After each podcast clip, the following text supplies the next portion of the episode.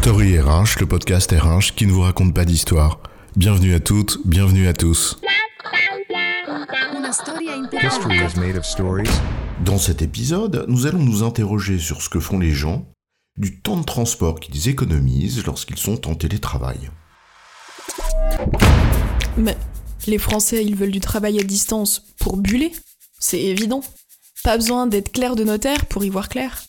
Ce temps de déplacement qu'ils économisent quand ils travaillent de chez eux, crois-moi, c'est pour faire la grasse mat. Ce sont toutes et tous des assistés qui ne s'engagent pas, qui attendent tout, tout cuit, et qui n'ont rien à foutre de leur boulot. On la connaît ta rengaine de réac bourrée de préjugés. T'as raison, c'est un préjugé, et que j'ai pas en vrai. Mais justement, creusons le sujet. Travail à distance. Les Français tirent au flanc? C'est quoi l'histoire? Il n'est pas question ici de nous interroger sur le lien entre productivité et travail à distance, ce qui a été étudié maintes et maintes fois, mais bien de se demander ce que font les gens du temps de transport qu'ils économisent quand ils travaillent de chez eux. On en fait toutes et tous l'expérience. Travailler de chez soi, pour celles et ceux qui le peuvent, c'est d'abord le gain du temps qu'on perdait dans le trajet domicile-travail. En moyenne en France, c'était 50 minutes par jour en 2015, selon la DARES. Avec évidemment des disparités considérables selon où l'on est. Pas besoin de dessin pour celles et ceux qui commutent Paris-Banlieue. Difficile donc de partir de là. En revanche, on a des études sur ce fameux temps gagné.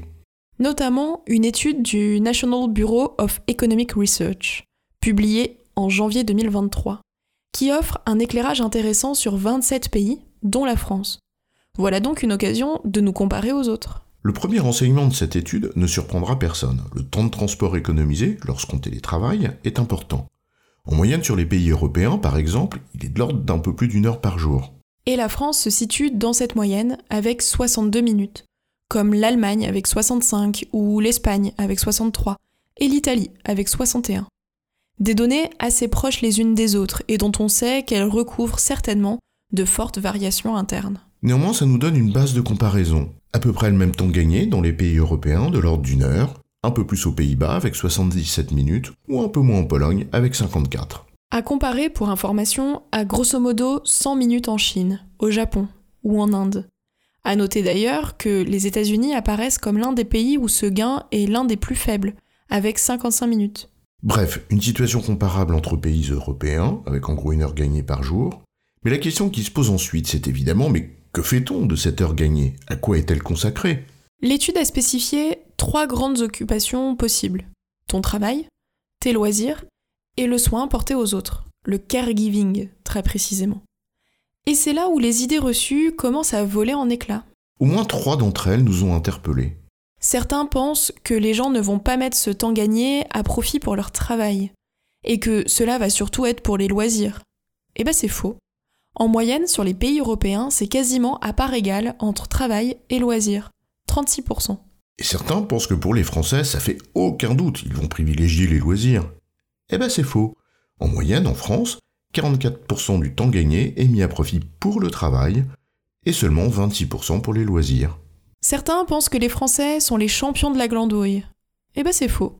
Sur 12 pays européens, la France est en tête de liste sur la part de l'économie de temps consacrée au taf. Number one. Et pour enfoncer le clou, de ces mêmes 12 pays européens, c'est celui qui donne la part la moins importante aux loisirs, 26%. Qui l'eût cru? Bon, j'entends déjà les mauvaises langues qui vont nous dire, bah pas étonnant, ils en ont déjà tellement. Intéressant aussi de noter que les pays dans lesquels la part de cette économie de temps est la plus consacrée au travail, bah c'est la Malaisie, Singapour et Taïwan, avec 53%. Les trois seuls pays pour lesquels cette part dépasse 50%. On le sait, ce type de données moyennes et ce type de comparaison n'ont pas vraiment de sens, et nous nous garderons bien d'en tirer la moindre conclusion, sauf peut-être lorsque les chiffres viennent infirmer un discours un peu rapide et un peu facile.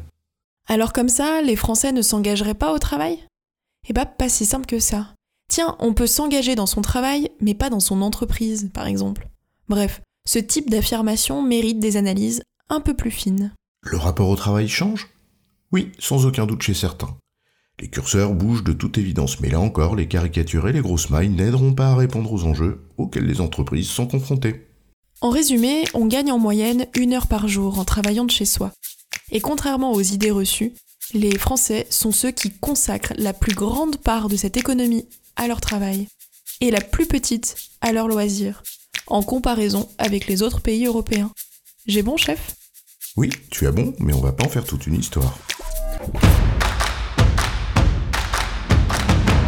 Story RH, le podcast RH qui ne vous raconte pas d'histoire. Retrouvez tous les épisodes sur storyrh.fr.